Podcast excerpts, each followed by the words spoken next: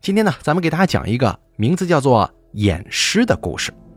本故事作者叫众生不语，由大凯为您播讲。不过讲故事之前呢，先给大家拜个早年，祝大家新春大吉，一切顺利。还有就是有很多朋友发私信问我，今年这个十二生肖流年运势系列还更不更了？我只能说没法更了。为什么呢？因为现在不光是这个，还有很多故事在平台内部被和谐的很严重了，就稍微有点不合适，他就把整个音频给你删掉了。这个不光大凯啊，很多跟大凯一样类型的主播呢，也都在经历这样的事情。所以说没办法，这个十二生肖流年运势系列呢，咱们就没法做了。大家呢也不用盼着等了，因为去年就是这样，一做出来它就会被和谐，大家呢也根本就听不到，就跟大家说一声抱歉了。现在是二零二二年的阴历腊月二十七号，从今天开始呢，大凯故事会就暂时停止更新了。等年后大概初七、初八这个时候，再慢慢的给大家恢复更新。所以说，在等更的朋友呢，不妨听一下大凯以前的精彩故事，或者说点击大凯的头像，打开主页，看看我的名下有哪部精彩作品你还没有听过，也可以去尝试一下，好吗？接下来咱们给大家说今天的故事。这个故事是我偶然间听到的，有点类似《桃花源记》，却透着几分诡异。《桃花源记》大家应该都知道，说是晋朝时期，有位渔人无意之间来到一处世外桃源，里面的人呢，衣食住行皆依照古制，且不知有汉，无论魏晋。那位渔人离开之后，想再度回到桃花源中，却遍寻无果呀。而我听到的这个故事的主人公。也是进入到了一个不存在于世间的神秘之地，经历了种种诡异莫名的事情，但他最后才知道，这里面生活的可都不是人呐。那是前不久，笔者我跟二叔去淮阳参加一个隐秘的聚会。二叔早年走南闯北，通晓一些阴阳风水、必死延生之术，平日里呀遇事就进，见惯就入。我们当时刚刚下车。他就迫不及待地拉着我去淮阳这边的一个古寺中了，而正是在这个寺里，我们遇见了说这个故事的人。咱们先说一下这个古寺吧，寺名莲果，面积并不大，却历史悠久，据说可以追溯到战国时期呢。寺庙的东西两侧坐落着密密麻麻、不可计数的功德碑，其中有一座石碑上所刻的捐赠者，赫然便是民国一代枭雄。那位以袁为姓的人，我们进了寺之后，烧了两炷香，就在这片功德碑林中往来踱步，追古抚今，也确实别有一番滋味啊。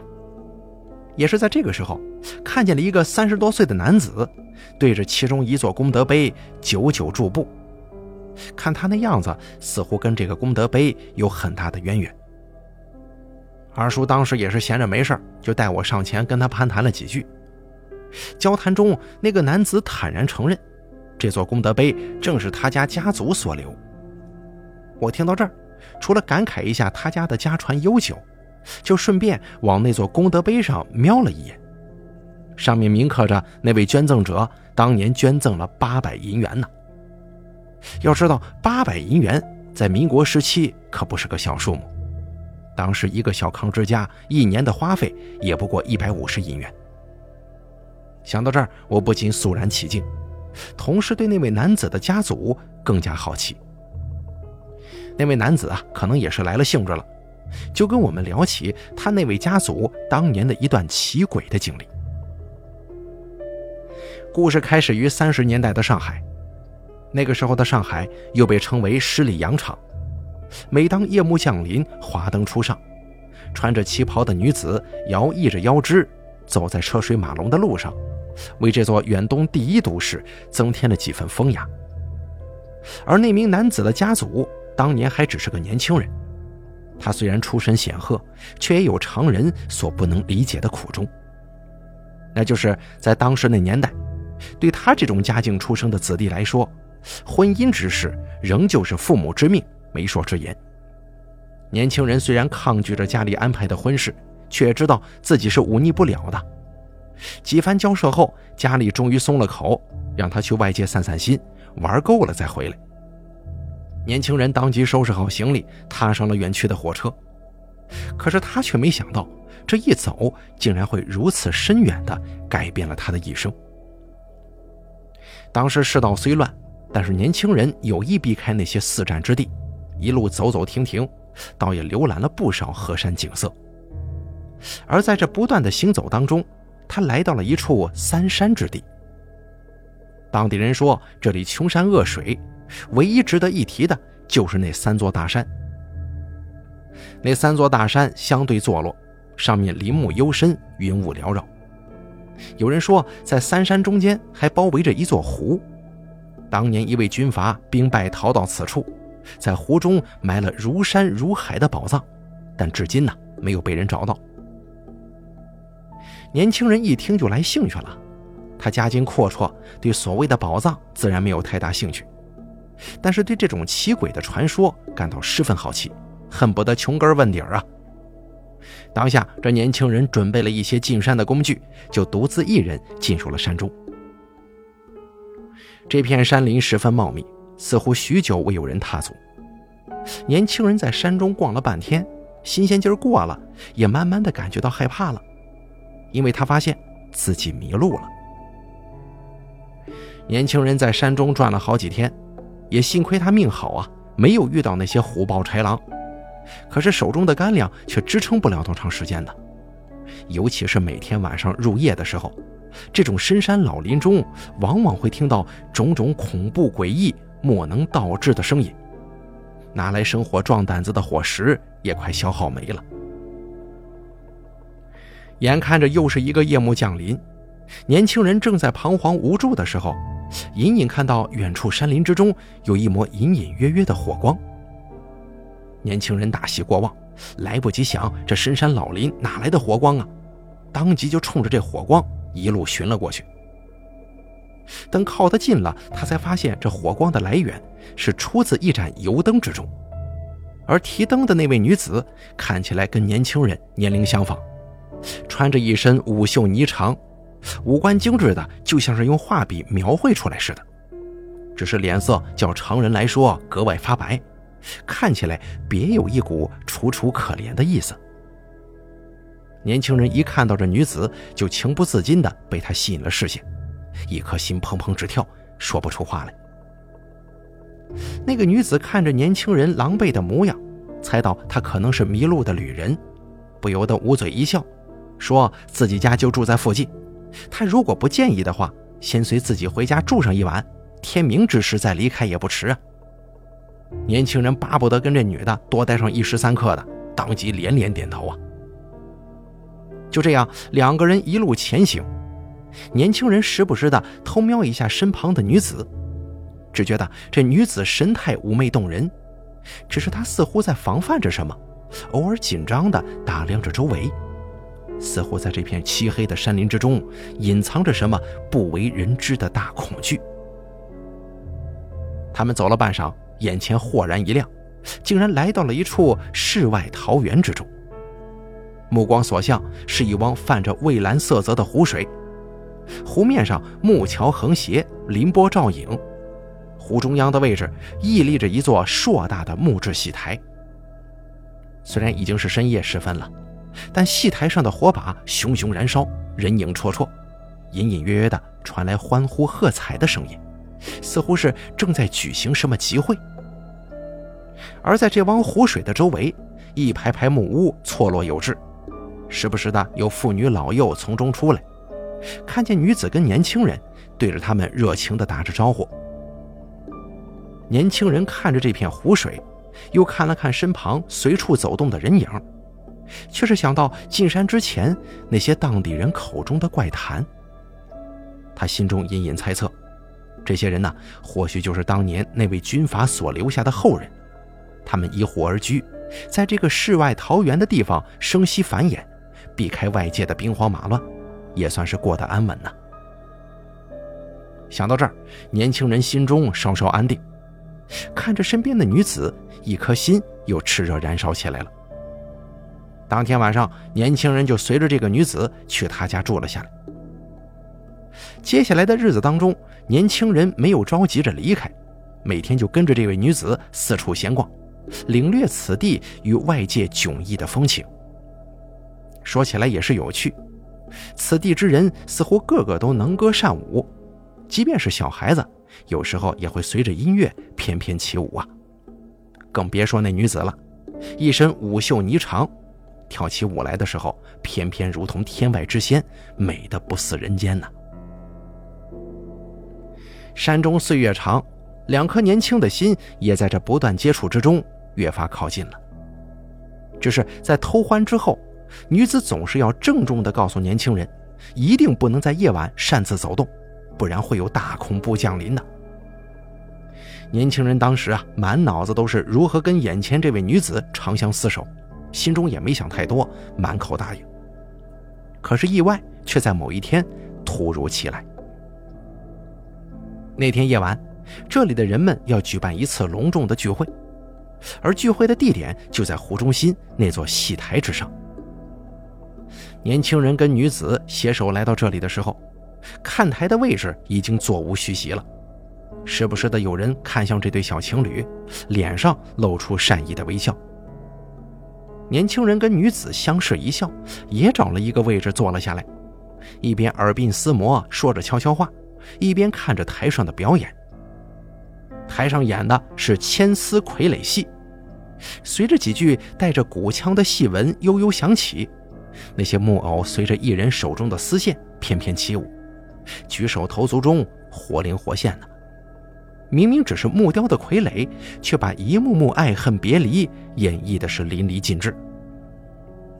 年轻人看到入戏的时候，忍不住大声叫好。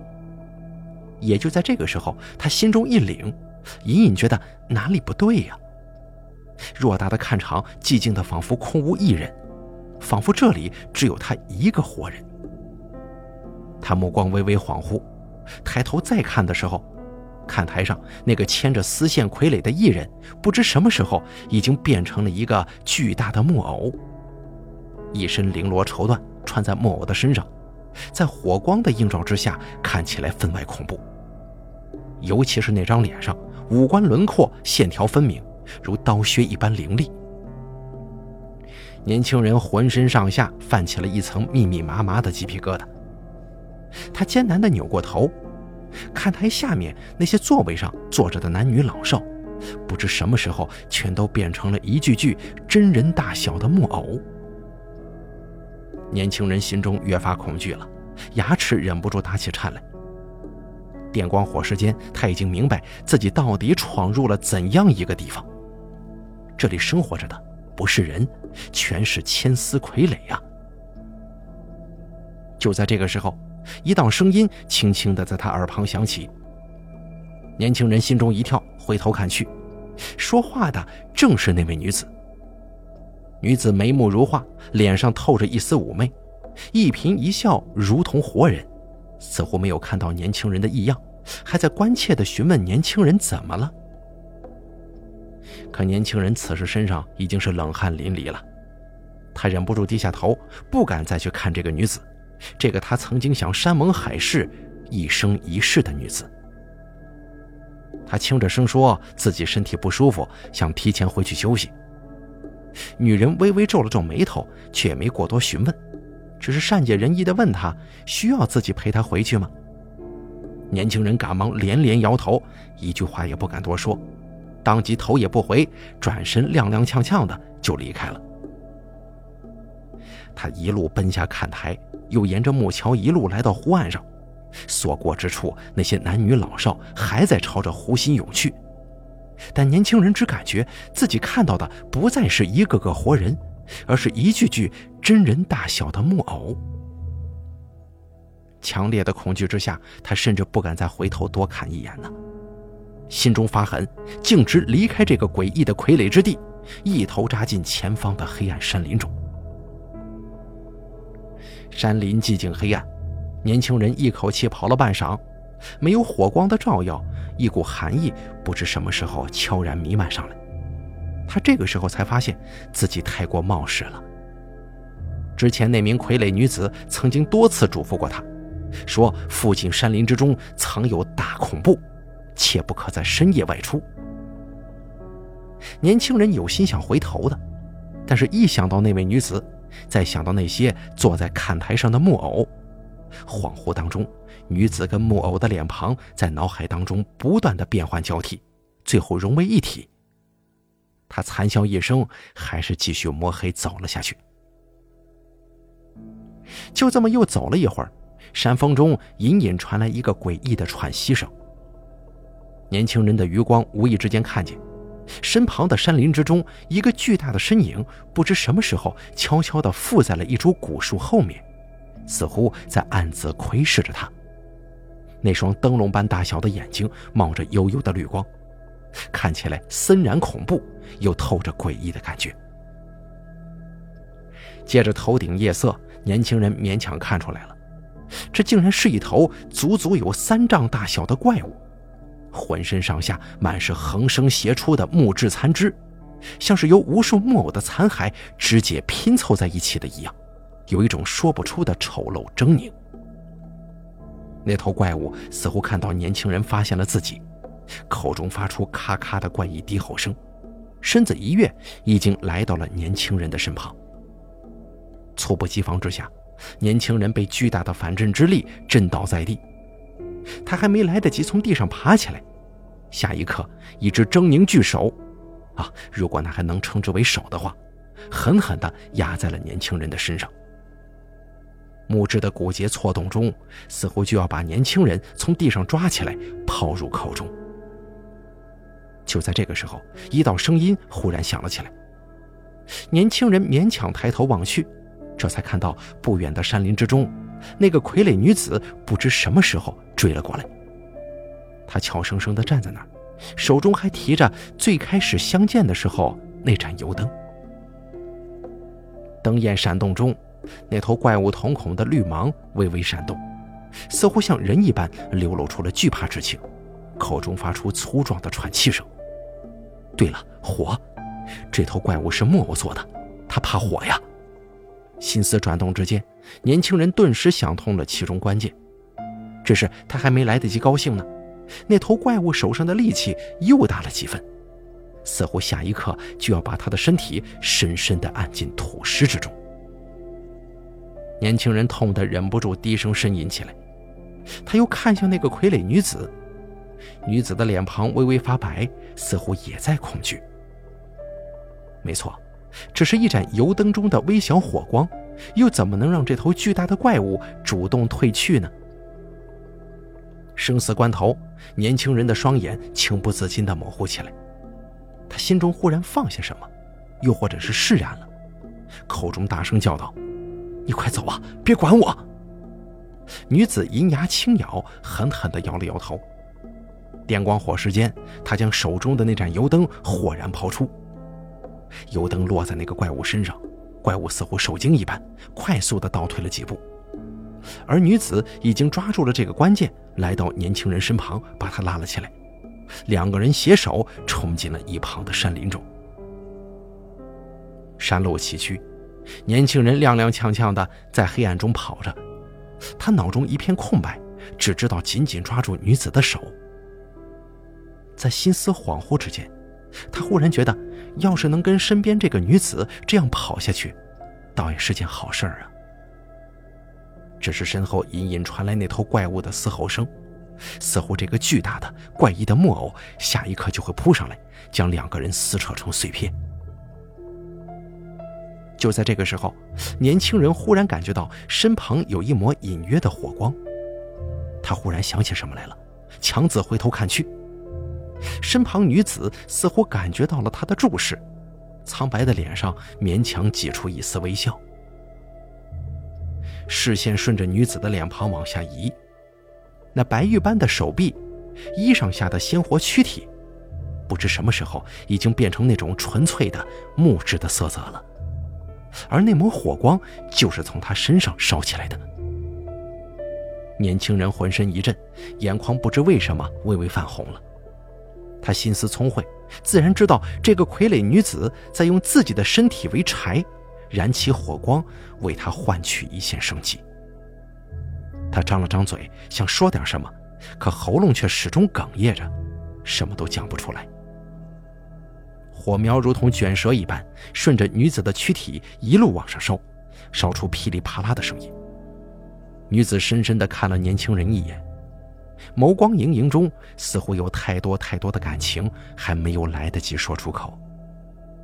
她俏脸含泪，忽然笑了笑，猛地挣脱开年轻人的手，毅然决然地冲向身后的那个怪物。剧烈的火焰将女子连同那个怪物给包裹在了一起，熊熊燃烧，点亮了这方昏暗的山林。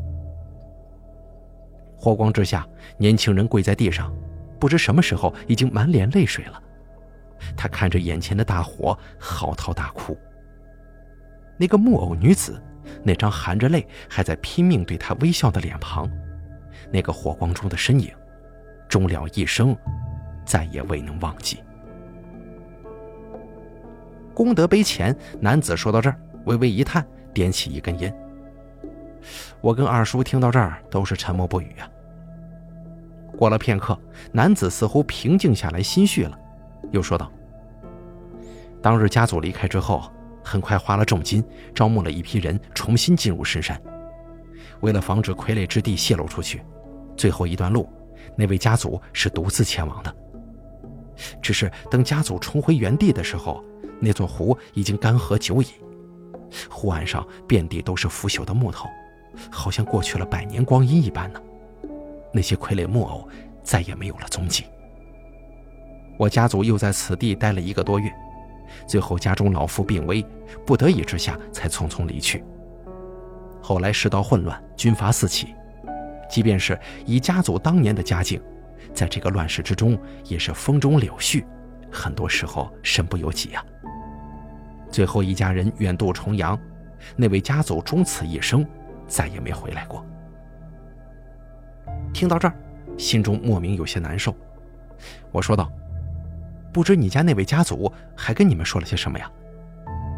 男子摇了摇头说：“家族晚年已经神志不清了，很多事情都记不清楚，只是手中常常拿着一个巴掌大小的木偶，舞袖霓衫，很是好看呢。”二叔忽然出声问道：“那位家族现在是否还在人世啊？”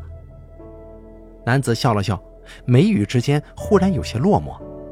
他深吸一口气说：“家族年岁已高，前几日已经撒手人寰了。去世的时候嘱咐我们将那具木偶放进他的棺中。也是在这个时候，我们才发现，那具他不曾离手的木偶背后刻着几个字。啊，什么字啊？”老来多相望，老来多相望。我细细品嚼着这几个字，一时千言万语，只是化作一声叹息。老来多相望，唯不忘相思。男子说到这儿，似乎也觉得自己说的太多了，不禁摇了摇头，告了别，转身离去。我看着那个男子远去的身影，忍不住又把目光投向那座功德碑。心思恍惚之间，忽然想到了《列子汤问》中的一篇记载，说是周穆王去极西之地狩猎，返回途中遇到一位骑将，自称偃师。他向周穆王献上一具木偶，那具木偶的外观尺寸跟真人一般无二，行走举动更是活灵活现。穆王悦而叹曰：“人之巧，乃可与造化者同工乎？”或许当年那个男子的家族，在三山之地遇见的那位木偶女子，还有那些木偶人，就是当年那位偃师一脉所留呢。只是不知道最后那些木偶又去了哪里呀？而人世间有情众生，想来不仅仅只有人而已吧。好了，偃师的故事咱们就给大家讲到这儿了，感谢您的收听，下期节目不见不散。